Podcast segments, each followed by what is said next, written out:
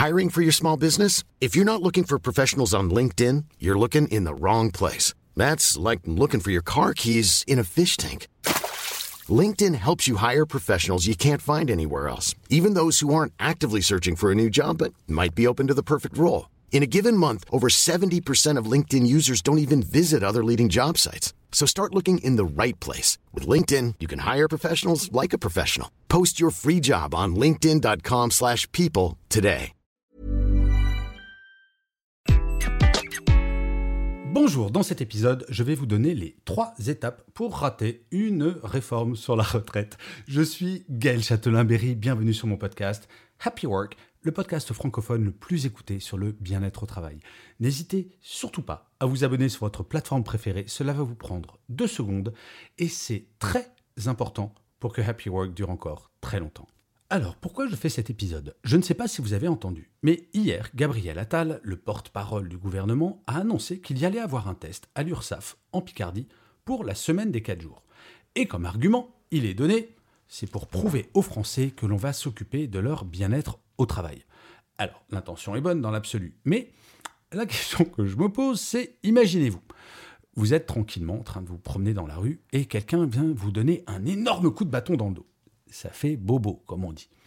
Et là, c'est un petit peu comme si la personne qui venait de vous donner un coup de bâton, s'apercevant qu'il vous avait fait très mal, venait vous voir en disant Ah, je suis vraiment désolé, hein, je vous ai fait bobo, mais je vais vous masser le dos maintenant, mais ça sera euh, d'ici 3 ou 4 ans. Parce que, bien entendu, un test à l'URSSAF en Picardie sur la semaine des 4 jours, cela signifie que potentiellement, une loi sur la semaine des 4 jours arrivera d'ici, allez, 2, 3, 4 ans. Bref, ce que l'on a fait, c'est mettre la charrue avant les bœufs.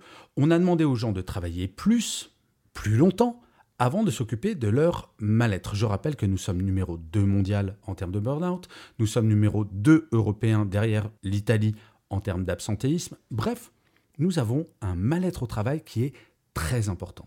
Et je suis assez content de constater que certaines personnes au gouvernement commencent à s'apercevoir que, et oui, on ne peut pas forcer des gens à continuer à manger un plat qu'ils détestent à la base. C'est exactement le parallèle qu'il faut faire. Et en fait, il y a vraiment trois sujets sur lesquels il faudrait avancer pour que les Français puissent effectivement dire Ah ouais, effectivement, travailler jusqu'à 64 ans, ça serait acceptable. La première chose, c'est d'enfin lutter contre le présentéisme à la française. Nous sommes un des rares pays où on peut entendre, si jamais on part à 16 ou 17 heures, cette phrase absolument célèbre Bah, tu fais quoi? Tu prends ton après-midi? On l'a tout et tous entendu, cette phrase. En France, on estime que l'on est performant si on reste longtemps au travail.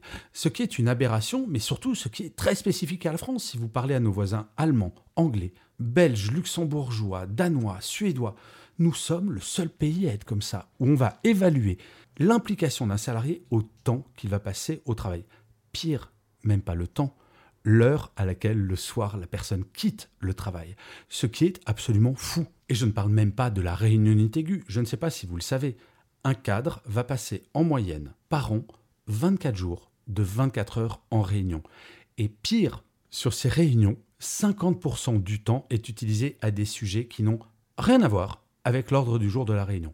Faites le calcul en termes de perte de temps. Nous avons plein de temps à notre disposition pour pouvoir partir plus tôt. Et je pense par exemple à une entreprise qui s'appelle Welcome to the Jungle, que vous connaissez probablement. Ils sont passés il y a un peu plus d'un an maintenant à la semaine de 4 jours, et tout va bien, y compris les performances commerciales. Donc, le présentéisme, ça c'est le premier sujet, puisque ça fait vraiment souffrir les gens. La deuxième chose, c'est enfin changer le rapport au travail. Je trouve ça absolument insupportable quand on me parle de valeur travail. On essaye de faire croire que les Français veulent travailler de moins en moins. Mais ils ne veulent ni travailler moins, ni travailler plus pour gagner plus, ils veulent travailler mieux. Et travailler mieux quand on sait que sur une journée de 8 heures, le temps effectivement productif, c'est 2h53 minutes, comme l'a montré une étude d'une université anglaise. Il y a peut-être de la marge. J'ai eu, il y a quelques mois, une petite embrouille avec un député de La République En Marche qui m'expliquait que la valeur travail, c'était vraiment travailler plus pour gagner plus, et j'essayais de lui faire comprendre que le travailler plus n'a aucun sens. Ce qui est important, c'est le travail qui est productif, c'est pas le temps que nous passons au bureau, c'est ce que nous produisons. Et ça, c'est le troisième point. Qu'enfin, dans toutes nos entreprises, dans toutes nos administrations, nous passions en mode projet. Je donne toujours cet exemple d'un juriste qui doit produire un contrat. Qu'est-ce qu'on en a à faire qu'ils le produisent en 2 heures ou en 8 heures? Si je dis, moi, ce contrat, je le veux pour demain à 11 heures du matin, que la personne le fasse chez elle, qu'elle le fasse au bureau, qu'elle le fasse sur une plage, qu'elle le fasse en une heure ou en 8 heures. Quelle importance Ce qui est fondamental, c'est que le contrat arrive sur mon bureau en temps et en heure, demain à 11 heures. Mais en France, on a toujours ce côté horaire.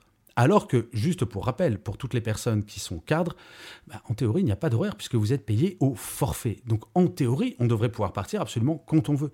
Et pour autant, ce n'est pas le cas. Je vais même dire pire.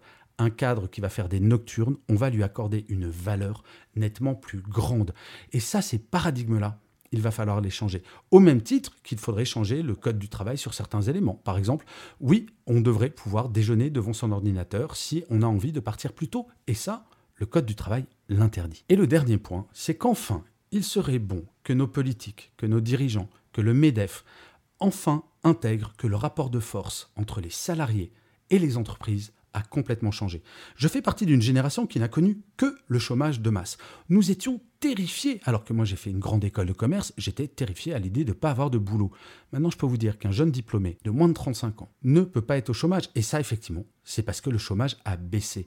Et la baisse du chômage, le fait que le chômage de masse ne soit plus une réalité qui était spécifiquement française depuis les années 80. Oui, depuis bientôt 40 ans. Ce paradigme-là a changé et pour autant, les comportements des entreprises et des dirigeants n'ont que peu changé. Et quand j'entends le discours des politiques sur le rapport au travail, non, le travail n'a pas à être une souffrance. Bien évidemment, bien évidemment qu'on peut se réaliser dans le travail. Mais pour autant, ce travail ne doit pas faire souffrir. J'entends encore beaucoup trop d'hommes et de femmes politiques ne pas comprendre que si aujourd'hui il y a un mouvement de la grande démission, c'est parce que enfin les salariés ont le choix. Ce que les gens veulent, c'est que enfin leur travail s'adapte à leur vie personnel et plus l'inverse. Ma génération, nous adaptions nos vies personnelles à nos vies professionnelles. Ce temps est révolu et de vous à moi, nous devons nous en réjouir. Mais moi, je suis très content que mes enfants, eh bien oui, aient le choix entre plusieurs boulots. Je suis très content que mes enfants, si jamais ça se passe mal dans leur travail, puissent démissionner. Je suis très content que mes enfants, pendant leur période d'essai, puissent se dire non, j'ai pas envie de rester parce que ça me saoule. Ma génération, on célébrait la fin d'une période d'essai, on se disait c'est cool, on a un boulot pourquoi est-ce qu'on serait triste que cela ait changé? Mais le problème, c'est que tant que nous ne changeons pas tous les points que je viens d'évoquer, comment peut-on imaginer qu'un salarié français veuille accepter de travailler jusqu'à 64 ans? Je vais répéter inlassablement cette phrase. Si moi, dans mon assiette, il y a un plat que je trouve dégoûtant, mais qu'on m'oblige à le manger, je vais peut-être réussir à le manger. Mais si derrière, on me demande de manger du rab, je vais dire non mais pourquoi est-ce que je mangerais du rab? Eh bien, la réforme des retraites telle qu'elle est présentée aujourd'hui, c'est ça. On demande à tout le monde Eh, tu veux pas un peu de rab? Eh oui, mais sauf que déjà, nous, ce qu'on a aujourd'hui, cela ne nous plaît pas. Je ne dis pas, encore une fois, je ne veux pas grossir le trait. Je ne veux surtout pas faire croire que tout le monde va mal en entreprise. Et heureusement qu'il y a des entreprises qui sont vertueuses. Heureusement qu'il y a de bons managers. Mais pour être le témoin et pour recevoir beaucoup de messages, il y a un vrai mal-être au travail. Et tant qu'on ne changera pas ça, je pense que la réforme des retraites sera mornée très, très, très vite. Mais en tout cas, on le saura vite, et peut-être que je me trompe complètement, et je l'admettrai bien volontiers. Mais si je devais donner une suggestion au gouvernement, c'est de dire, les amis, les Français aujourd'hui ne veulent pas travailler jusqu'à 64 ans. Et ce n'est pas dans l'absolu, c'est tant qu'on ne s'occupe pas de leur bien-être, ils ne le feront pas.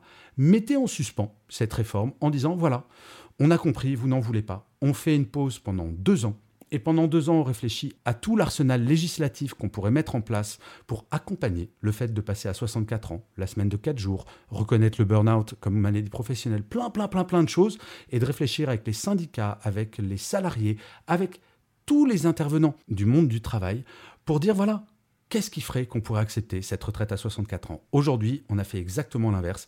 Et cette annonce de Gabriel Attal, même si je suis très heureux qu'on teste enfin dans le service public la semaine de 4 jours. Peut-être, je dis bien peut-être, que cela arrive un petit peu tard. Je vous remercie mille fois d'avoir écouté cet épisode de Happy Work. Je vous dis rendez-vous à demain et d'ici là, plus que jamais, prenez soin de vous. Salut les amis.